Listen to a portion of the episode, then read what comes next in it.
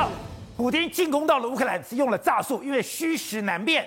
可是没有想到，哎，你不是跟中国结盟吗？你不是跟中国买了很买？中国不是给你买了很多天然气吗？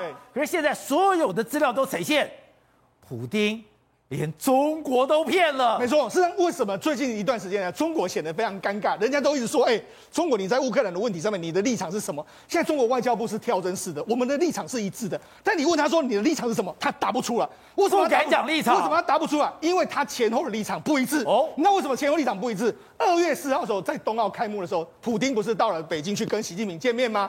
见面的时候，他们签了个大约，签了个大约之后呢，大家都认为说，应该冬奥的时间不会打。那多长时间不会打之后，那是不是中国已经跟这个俄罗斯有某种程度的已经知道他的立场，他可能不会打，所以他没有撤侨。对，所以没有撤侨这件事情，甚至在一开始的时候讲到这个乌克兰问题的时候，他的立场，中国的立场是说，我们反对北约东扩到乌克兰这边来哦，他当时的立场是这样哦，但是没想到。普丁进攻乌克兰之后，他们现在没有话讲，他们不知道该怎么回应，因为他从来没有想到普丁会进到乌克兰。为什么他很尴尬？大家记不记得，普京当时去访问这个中国的时候呢？美国就曾经警告说，万一普京真的打的时候，中方你要负连带责任。哦，就现在真的打的时候，那你要负负连带责任吗？那你怎么办？那你那你要怎么怎么解决？那你要不要去跟普普京说你不要打？对，他也没办法去跟普京说我不要打，但是他面对到普京的问题，他也不敢去骂普京，所以他变变成是为什么两面尴尬的局面就是这样？哎。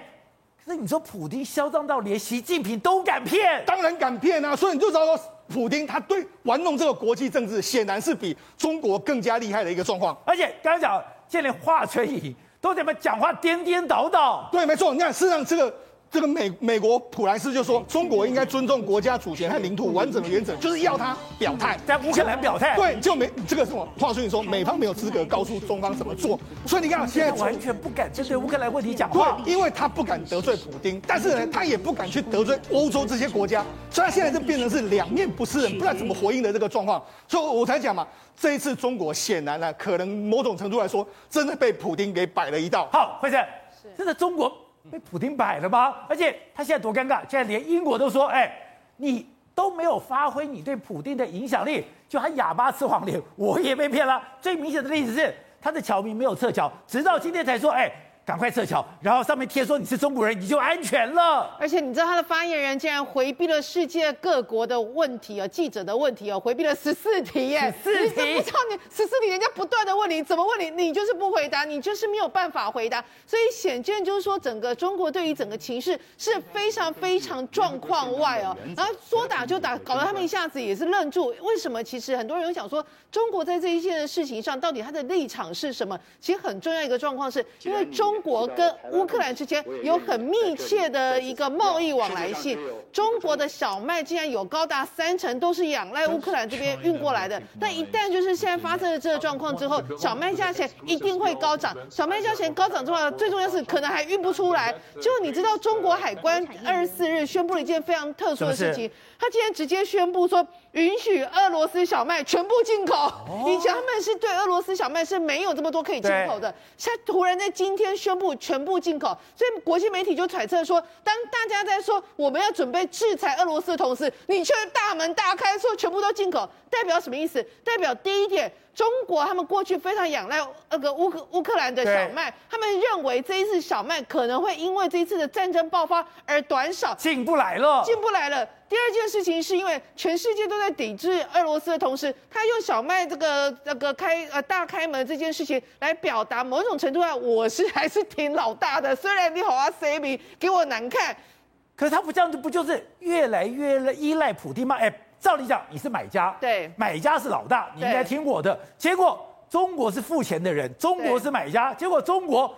现在要依赖普丁，听普丁的。那没办法啊，因为中国之前跟澳洲吵架，吵架之后没，你又不买他的煤炭，你又不买他的钢铁，所以现在那个中国是跟俄罗斯买钢铁，买超过三成哎。那包括天然气，你也是跟俄罗斯买啊。简单讲，全世界都看普那普丁的脸色，为什么？因为全世界都要他们的天然气，跟他要他们的钢铁。现在夯不啷当，大家已经在讲哦，光这个战事宣布的一当下，几件事情马上开始飙涨。第一个，布兰特原油价格每桶突破一块一百美元，现在更预估说短期之内会上看一百五十美元。第二件事情，我们知道美国的 CPI 指数在一月份的时候是七点五趴，创下四年来新高。现在最新预估可能会上十趴，哎，十趴是什么数字啊？然后呢，再来包括十趴就是它石油危机以后最严重的通膨了。对，然后再来就是刚刚不是特别提到吗？包括那个港口叫做敖德赛港嘛，敖德赛港它除了在黑海之外，你知道它是一个非常重要货柜轮，乌克兰最大的货柜轮的一个港口。再来，就俄罗斯跟乌克兰这个两个地方，光是透过黑海，每个月要进出的散装船是高达七百艘。你战争开打，你准那种克林鬼，你不准么克林鬼？一件事情发生，包括波罗的海指数，你呢，在二月二十二号一天之内，竟然大涨了一百零三点，涨了十趴。第二件事情，你当你波罗的海指数价格上涨情况之下，影响的是散装船的日租金跟他们的一个未来的一个租金，结果日租金一天之内也涨了六点三趴。哎，所以光是开战这件事情，就让短时间之内这些立即的一个运价跟立即的呃石油的。价钱都涨，那你要知道，东西要从亚欧洲运到亚洲，运到非洲，用什么运？船运，船在涨价，用什么运？要有船要什么？石油，石油在涨价。所以换句话说，所有的东西都会涨价。更不用再提到乌克兰跟俄罗斯，他们两个加起来在小麦全世界的产量里面是四分之一，高达二十五趴。那这二十五趴之后，你要知道它出口的国家，它出口到哪里？其实第一大是埃及，就是出口比例仰赖他们比例最高的。埃及有高达九成的小麦都是靠这两个国家。这两个国家如果打仗之后，那你说你埃及九成的小麦被围得没了，就没了。第二个土耳其，你有没有发现土耳其的也是有点唔嘎恭维？因为土耳其也是。是它的一个小麦加起来也是高达八成，也是从这两个国家来。所以说，你这些国家的这些两这两个国家是可以说是欧洲非常重要的粮仓。粮仓这边能够开始修炮，应该没有两个修炮，应该是俄罗斯打乌克兰。在这种情况之下，冲击的一个粮食供给是高，包括呃欧洲、非洲，甚至进一步是拉抬到全世界。那要知道哦，去年光是国际呃那个粮食的价格，一年之内涨了二十二趴，创下十年新高。现在这个一呃个整个战情在爆发的一个情况之下，它的冲击是不可小觑。那还有一个就是包括能源。大家都知道，就是说，俄罗斯因为掌控了非常大的能源，它掌控欧洲的整个能源是高达什么样的状况？它的天然气里面，欧洲有四十七趴的天然气是仰赖俄罗斯，石油的部分有高达二十五趴的石油是仰赖俄罗斯。所以呢，在这种情况下，两个开打又又变贵了。变贵之外，更可怕一件事情是，那如果你好像以德国来讲，你北溪二号，你说哦停下来。对。那你北溪一号，你还是吃它的，也是吃俄罗斯啊？那在这种情况之下，那你其他要从哪里来？你说从美国来没有问题，从美国来，问题是那么你从那么遥远的地方来，你运价也是贵，所以现在可以预期的情况之下是，其实普丁在玩一招，就是我一旦出了这个。呃，飞弹这个攻击之后，全世界都遭殃，所以你就知道说，西方世界为什么不希望这个战争就是延续下去？为什么不会帮俄罗斯呃帮那个乌克兰去出兵去捍卫他们自己本身所谓的主权或安危问题？因为你这个战争拖越久，全世界的人民都受害。好，所以董事长刚刚讲，中国外交部发言人汪文斌在接受媒体访问的时候，连续十四次问你说你的乌东问题。我们已经表达我们的立场，你的立场是什么？我已经表达我的立场了。你的立场是什么？我已经表达我的立场了。完全不敢讲，他有这么尴尬吗？而且我们之前讲，他一开始讲说我反对所谓的北约东扩，讲完以后就停了，停了以后，他所有的常委全部不见了，不见了以后，《华尔街日报》就说他们开会，开会一出来以后就说我们尊重领土主权完整，也就代表在乌东问题上面，在整个乌克兰各位啊。他现在是左右不讨好。对，我今天有看到华春莹的讲法，华春莹在反驳的时候，因为那个华春莹是师长，是他长官嘛。对。华春莹讲说，在美国，他强调美国哈，他说所有的制裁活动、制裁行为能够改变任何事情吗？任何一项制裁能够改变一项事情吗？一直在在质疑这个制裁问题。他的观点在制裁，因为中国现在最怕是制裁。哦，现在有几个尴尬的事情，您刚刚讲了几个尴尬。第一个尴尬就是说，乌克兰本身是它一个很大的这个粮食的供应国，对不对？对还有一个军事科技的供应国。现在乌克兰以后啊，归俄罗斯管了。